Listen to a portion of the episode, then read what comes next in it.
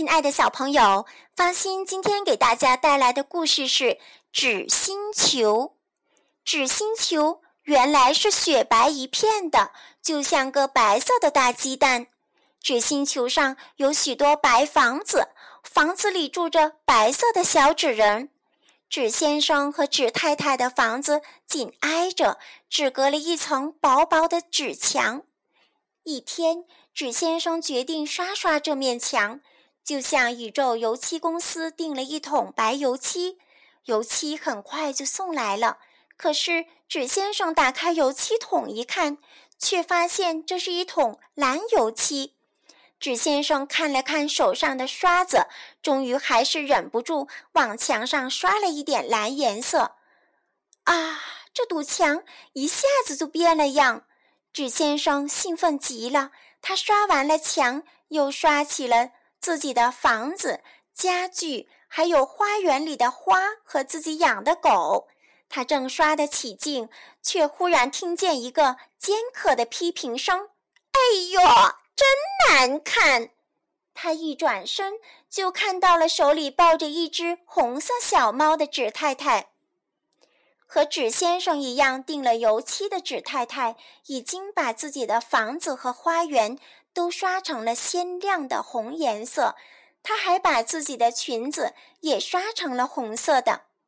哼！纸先生为了表示自己对红色纸太太的反感，立刻把他的帽子和衬衫都涂上了红蓝色。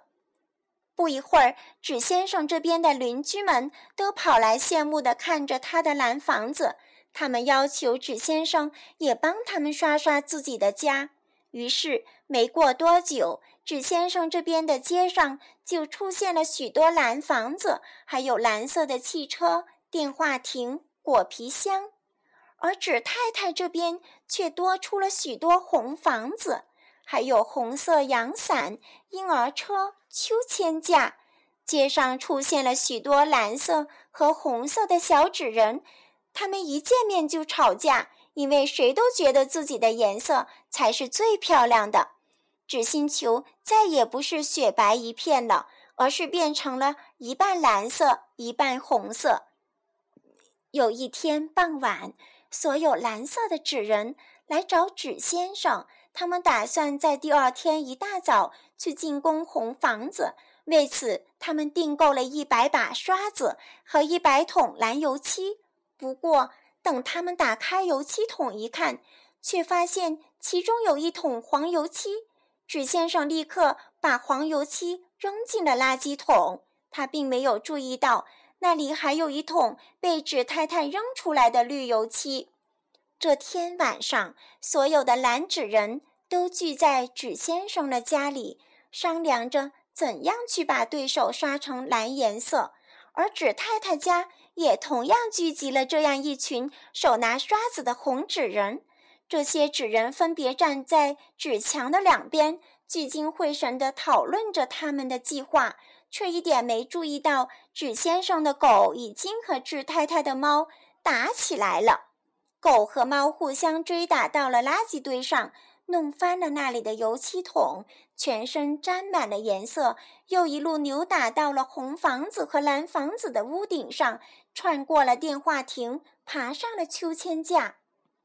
天亮了，所有的纸人走出房子，惊讶地发现自己的星球全变样了，到处是五颜六色的房子和街道。这时，纸先生的狗扑到他身上，纸太太的猫跳进他怀里，两个小家伙立刻把他们的主人也染成了五颜六色的。纸先生和纸太太互相看着对方的怪模样，忽然都忍不住大笑起来。